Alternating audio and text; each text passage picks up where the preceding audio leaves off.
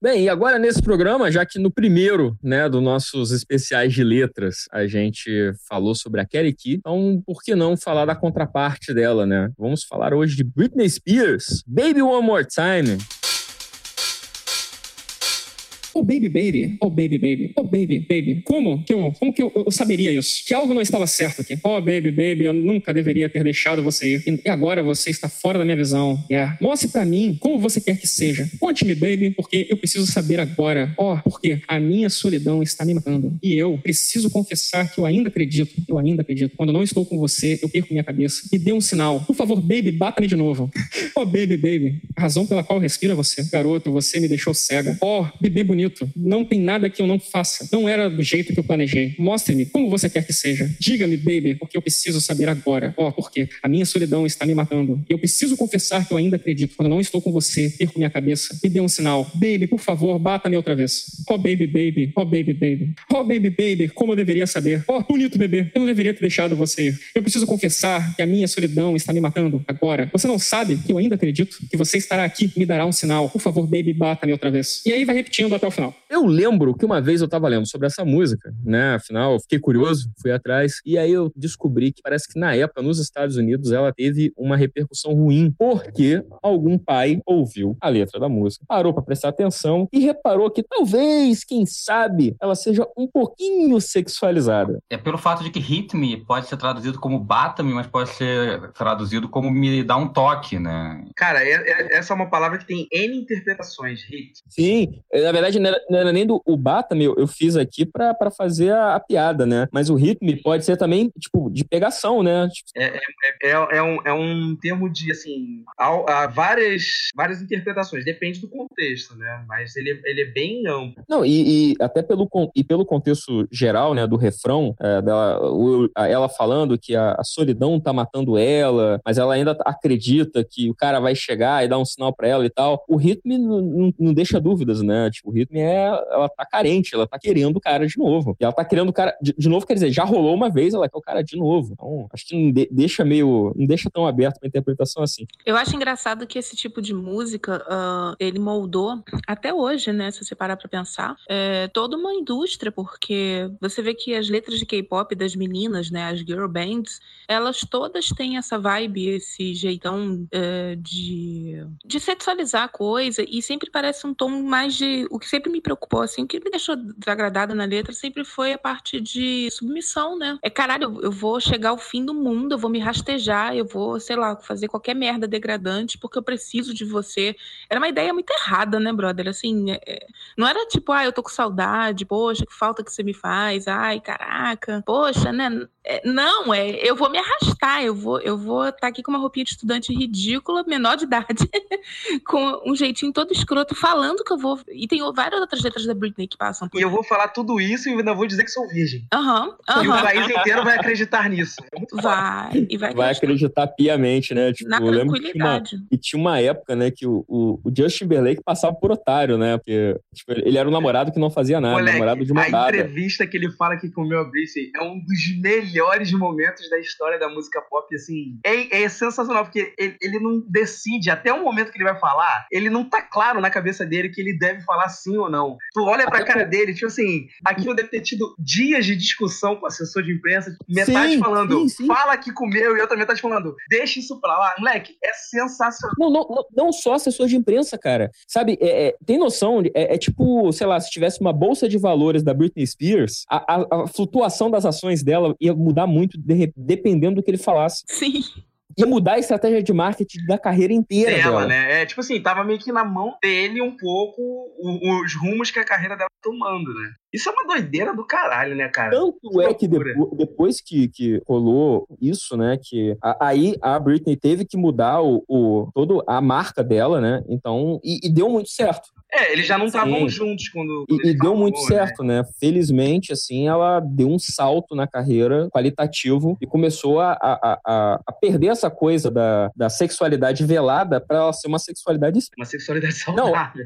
Não, não, é, justamente. Tipo, aí ela se assumiu enquanto sex symbol. Eu acho que isso é muito bacana. E eu acho que tinha uma tendência nessa época do mercado. A gente vê no NSYNC com Crazy, a gente vê com os Backstreet Boys, é, com As Long As You Love Me e a gente vê na Britney uma coisa assim do, do artista pop como alguém submisso, como alguém que tá cantando para alguém que sinta desejo por ele, certo? É, é, não é assim, eu estou cantando para um, o meu ouvinte se sentir poderoso, fodão. Não, eu tô cantando para alguém que me deseje ficar nessa fantasia que eu estou sonhando sobre ele, né? Tem uma outra letra dela que é Born to Make You Happy, que é pior ainda. Talvez seja a pior letra da Britney, que não é dela, né? Da, dessa carreira dela e tal, que é, é, hoje em dia você ouve. E é, é, muito engraçado porque justo a Britney, ela tem muito. Ela tem muito apelo com meninos. Muito. Olha, o que eu tinha de amigo que adorava, sabe? Que, caraca, é, adorava Britney, porque a gente não tinha esse. É, eu não prestava atenção nas letras, eu não. Então, Júlia, aproveitando esse gancho aí que o Shiba estava falando também, é, me, me, levou a questionar um negócio. É, será que antes dessa virada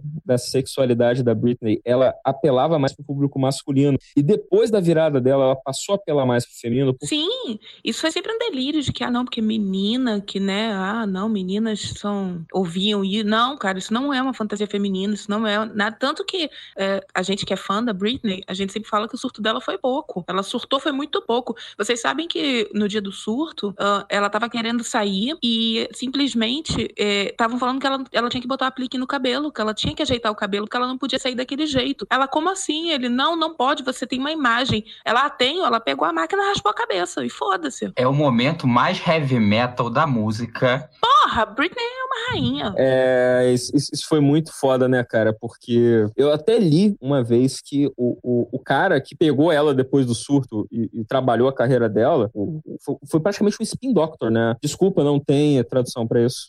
Doutor que gira. É, o doutor girante. É, foi o cara que virou a imagem e é o mesmo cara, eu acho, que pegou a carreira da Miley Cyrus quando deu a, a virada dela da, de raspar a cabeça e, e partir para outros mercados. E, e, foi um cara. E assim, ela também, né? Porque a Britney, mais do que tudo, ela, tá, hoje em dia ela é uma mulher de negócios, ela é. Ela gere a própria carreira também. Então foi uma coisa que eles souberam usar muito bem e hoje ela tem um lugar estabelecido, né? Porque eu, eu, eu imagino quanto deve ter sido difícil, assim, você ser uma adolescente, uma pré-adolescente, você sai das, das Spice Girls e aí você cai na Britney que tá nessa posição de sou submissa, tô aqui sofrendo, por favor me liga, né? Deve ter ficado um, um buraco, né, nessa percepção. E acho que essa música, é, voltando à letra dela, é, eu acho que ela traz um pouco essa, essa, esse pessimismo também que a gente tinha um pouco no final dos anos 90, né?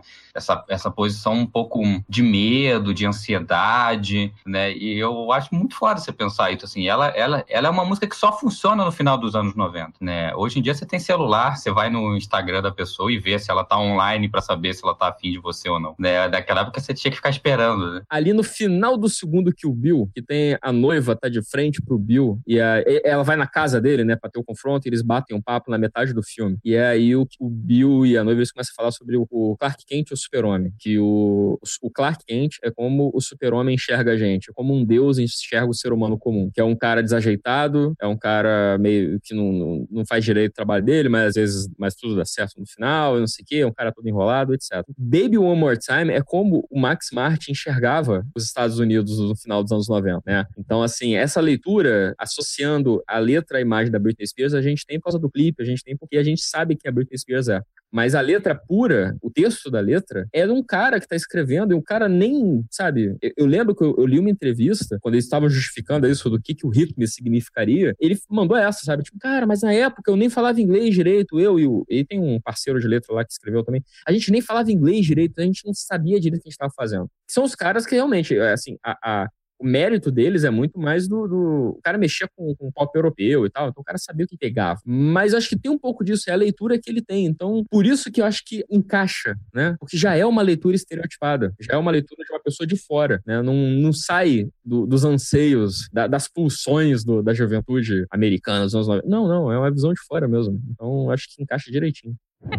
Concordo, também concordo. E achei até profundo, tô agora refletindo seriamente sobre isso, caraca. E o pop europeu tinha muito disso, né? De ser essas letras, é, talvez superficiais, simples, muitas dessas coisas. Baby, love me, love me, baby, baby, né? Tipo, uma coisa bem. Sim, é. É pra dançar, cara. É pra dançar, sabe? Não é pra você ficar. Você não vai parar no meio da pista de dança e falar, putz, hum. pode crer, cara. Puta que pariu, estragou minha noite. É, nossa, vou, né? Vou triste pra casa. Nunca mais eu vou dormir, né? Michael Douglas, né?